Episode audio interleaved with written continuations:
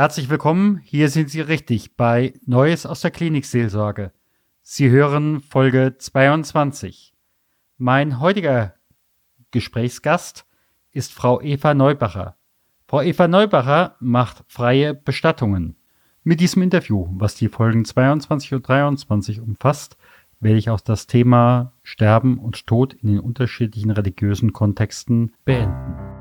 Mein Name ist Stefan Hund von stefanhund.com, evangelischer Klinikseelsorger, Coach und Mediator. Begleiten Sie mich bei meinen Begegnungen rund um die virtuelle Hessenklinik. Kommen Sie mit.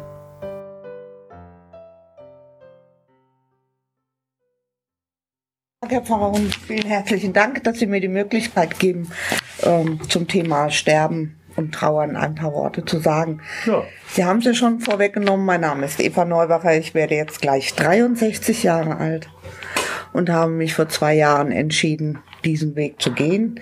Ich mache frei als freie Rednerin äh, Bestattungen, mache natürlich auch alle Themen, die sonst um die Familie besetzt sind. Aber für uns geht es heute vorrangig natürlich um das Thema Bestattung.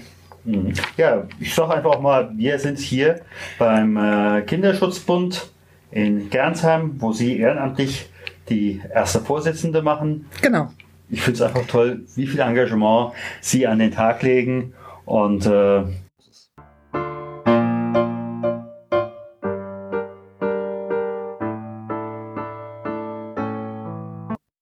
Sterben und Tod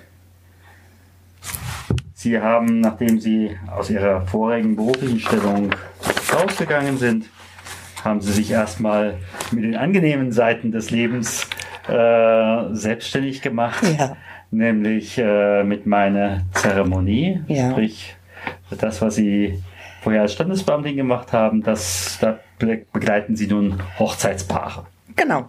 Ich begleite Hochzeitspaare in der sogenannten freien Trauzeremonie. Mhm. Ja. Und jetzt gucken wir nicht nach der freien Trauzeremonie, sondern nach der freien Trauerzeremonie. Genau. Ja. Ja, wer kommt eigentlich zu Ihnen? Ähm, zu mir kommt oder kommen all jene Hinterbliebenen, die auf eigenen Wunsch oder eben vorrangig auf Wunsch des Verstorbenen oder der Verstorbenen ähm, eine freie Trauerfeier oder freie Beerdigung mhm. haben wollen, mhm. ohne eine Bindung an die Kirche oder ohne religiöse Aspekte, weil sie aus verschiedenen Gründen entweder der Kirche nicht mehr angehören oder sonst irgendwelche Gründe haben, dies ohne die Kirche zu tun. Mhm. Mhm.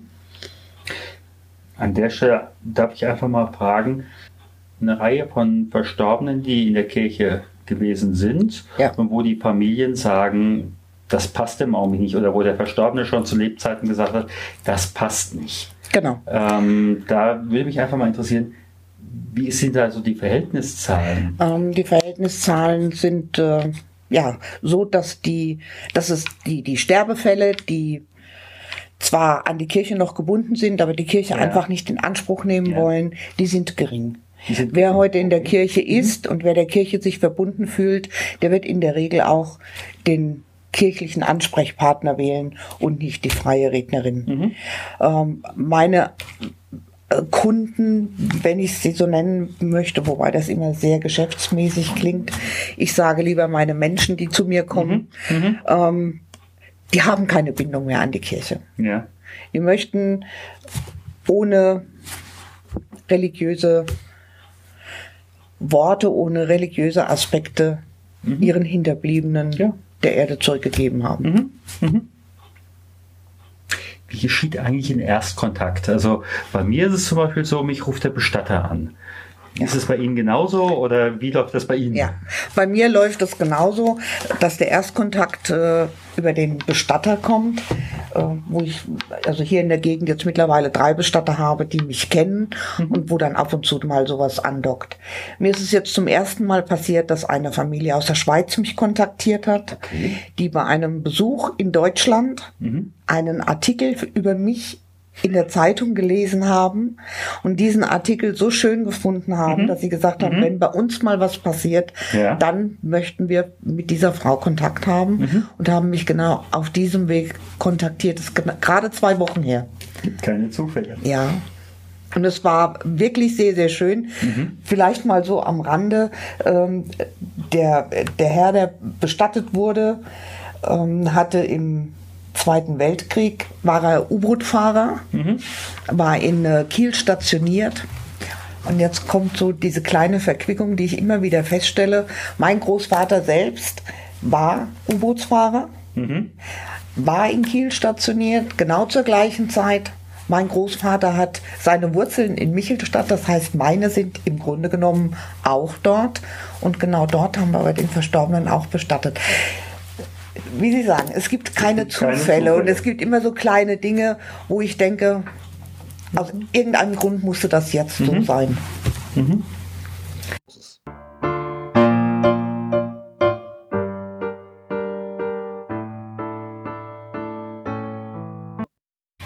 Was passiert eigentlich in diesem Erstkontakt? In diesem Erstkontakt habe ich äh, zu, bekomme ich zunächst mal die Informationen, wer gestorben ist, wann er gestorben ist, wie alt, wo und so weiter, mhm. wo die Bestattung sein soll. Das ist das, was mir die Hinterbliebenen oder was mir der Bestatter eben zur Kenntnis gibt. Das wird bei Ihnen genau dasselbe genau. sein. Ähm, in der Regel sind die Bestattungen ob jetzt Feuer oder Erde, mhm. ähm, relativ zügig mhm. vom Termin her gelegt, ja. äh, so dass ich das machen sie genauso, äh, ziemlich schnell mit den Hinterbliebenen Kontakt aufnehme.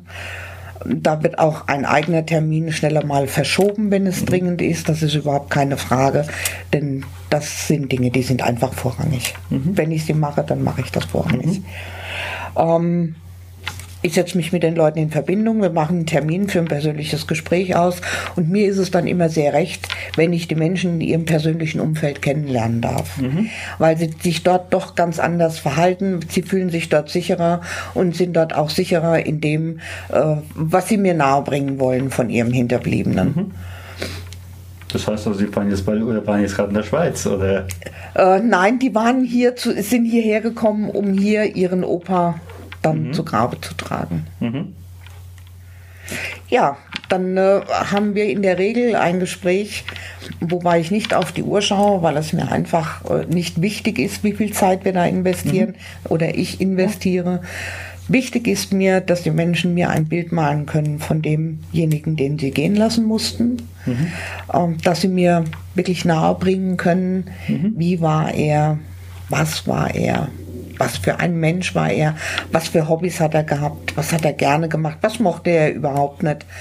Gibt es kleine Geschichten, wo man vielleicht doch trotz aller Trauer bei dem Gedanken daran nochmal schmunzeln kann, auch wenn es ja, unter, unter Schmerzen ist.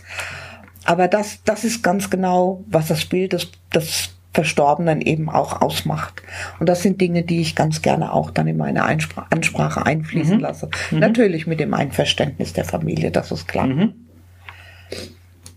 Immer wieder gibt's auch natürlich mal so eine Aussage äh, eines, eines hinterbliebenen Ehemannes, der mal gesagt hat, Jungfrau, ich weiß gar nicht, was ich Ihnen sagen soll. Meine Frau, die war ja so zänkisch er war ziemlich am Anfang meiner Karriere. Da habe ich dann doch erstmal tief nach Luft geschnappt und gedacht, oh Gott, was kommt auf dich zu?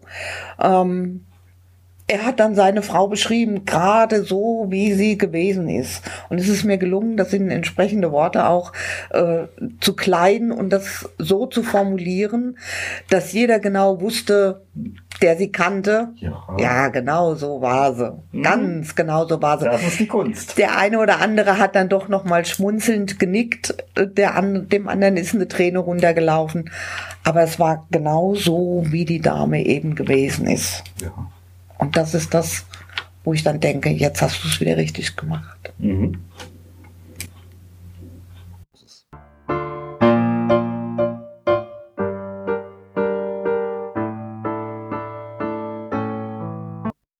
Was gehört bei Ihnen zu einer Bestattung dazu? Also ich war zwei, dreimal bei freien Bestattungen, ich sag mal im Bekanntenkreis, die waren sehr unterschiedlich. Wie läuft das bei Ihnen? Ähm, das läuft in der Regel so, dass ich mich mit äh, dem Bestatter, ich nehme jetzt mal als Beispiel den Wald, äh, mit dem Bestatter auf dem Parkplatz getroffen mhm. habe. Dort haben sich auch die Angehörigen dann versammelt und wir sind gemeinsam äh, mit, mit dem urnentragenden Förster war es ja gewesen, mhm. ähm, an den Baum gegangen, mhm. an dem äh, der Herr Beober äh, begraben werden sollte. Ja. Dort äh, war das kleine Grab ausgehoben. Wald ist immer so eine ganz friedliche Stimmung. Und das für mich persönlich ist eigentlich der Wald genau die Stelle, wo ich einen Menschen zurückgebe. Mhm. Zurückgebe dorthin, wo er eigentlich auch hergekommen ist. Mhm. Ähm, das heißt ja auch in der Kirche Erde zu Erde, Asche zu Asche. Und von daher finde ich, Wald ist für mich immer noch das Schönste. Auch das Beruhigendste. Mhm.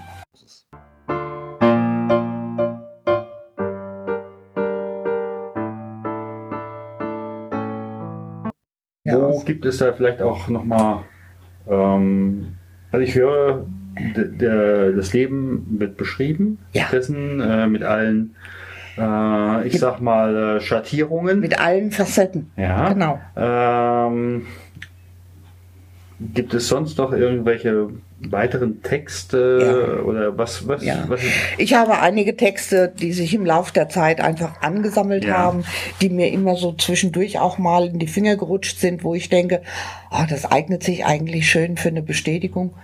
Eines ist vom, von, von Reinhard May, ähm, der seine eigene Sichtweise äh, des Himmels mhm. und der Ewigkeit beschreibt.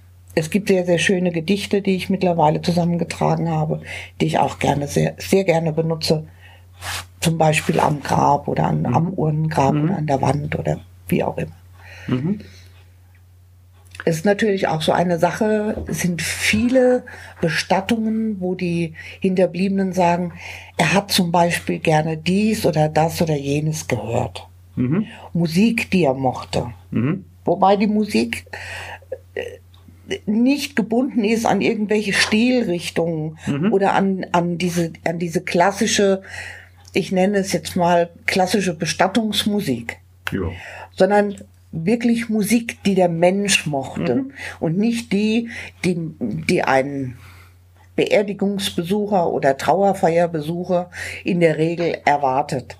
Das kann dann schon mal sein, äh, Blue Bayou, das kann äh, äh, irgendwelche Lieder von Jamaika, was weiß der Himmel was er mochte, was er mhm. geliebt hat. Und ja. das ist das, was wichtig ist. Ja. Weil das gehört zu seinem Bild dazu, dass man mhm. in der Ansprache von ihm zeichnen kann. Mhm. mhm.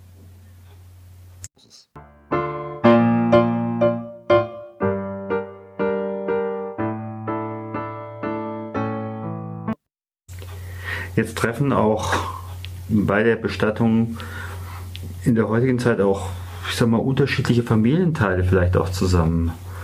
Äh, möglicherweise solche, die sich nicht mehr so ganz grün sind. Mm, oder gibt vielleicht auch jemand, der dann sagt, äh, aber mein äh, Schwiegervater wollte doch gar nicht eine freie Bestattung. Ähm, ja, das gibt es immer wieder mal. Und da stelle ich immer wieder fest, so dieses letzte Zusammenkommen vor einer Trauerfeier. Es ist eine ganz intensive und eigenartigerweise eine sehr einvernehmliche Form des Abschiednehmens. Mhm. Ist, ich empfinde das als sehr spannend, mhm. weil ich werde ja von einem kontaktiert oder habe mit einem Kontakt, der mich dann natürlich auch gleich vorwarnt, dass der Onkel Friedrich ja überhaupt nichts damit am Hut hat und das ganz schrecklich findet. Und Onkel Friedrich ist auf einmal ganz ruhig und handsam. Mhm. Und da muss ich sagen, dieses Abschied nehmen ist wirklich, oder dieses letzte Zusammentreffen ist wirklich eine ganz innige Form des Abschiednehmens. Mhm. Das ist sehr schön. Mhm. Sie werden sich dann doch immer wieder eins. In der Regel. Ja. In der Regel. Auch wenn sie sich nachher dann wieder als zwei Seiten trennen. Ja, auf der anderen Seite, wir sind hier im Ried und im Ried gibt es diesen alten Satz, seid ihr euch noch einig oder habt ihr schon geteilt? Genau. Und nun sind wir wieder an der 15-Minuten-Grenze. Ich freue mich, wenn Sie auch in der nächsten Podcast-Folge bei dem Gespräch mit Eva Neubacher reinhören.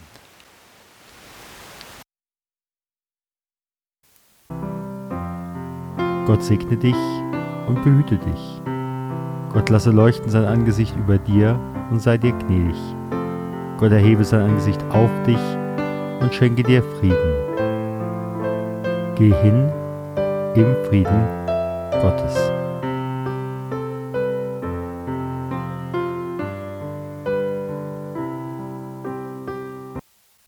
Herzlichen Dank für Ihre Zeit und Ihre Aufmerksamkeit. Hat Ihnen diese Sendung gefallen? So freue ich mich über Ihre Rückmeldung entweder über iTunes oder über die E-Mail podcast-klinikseelsorge at stefanhund.com.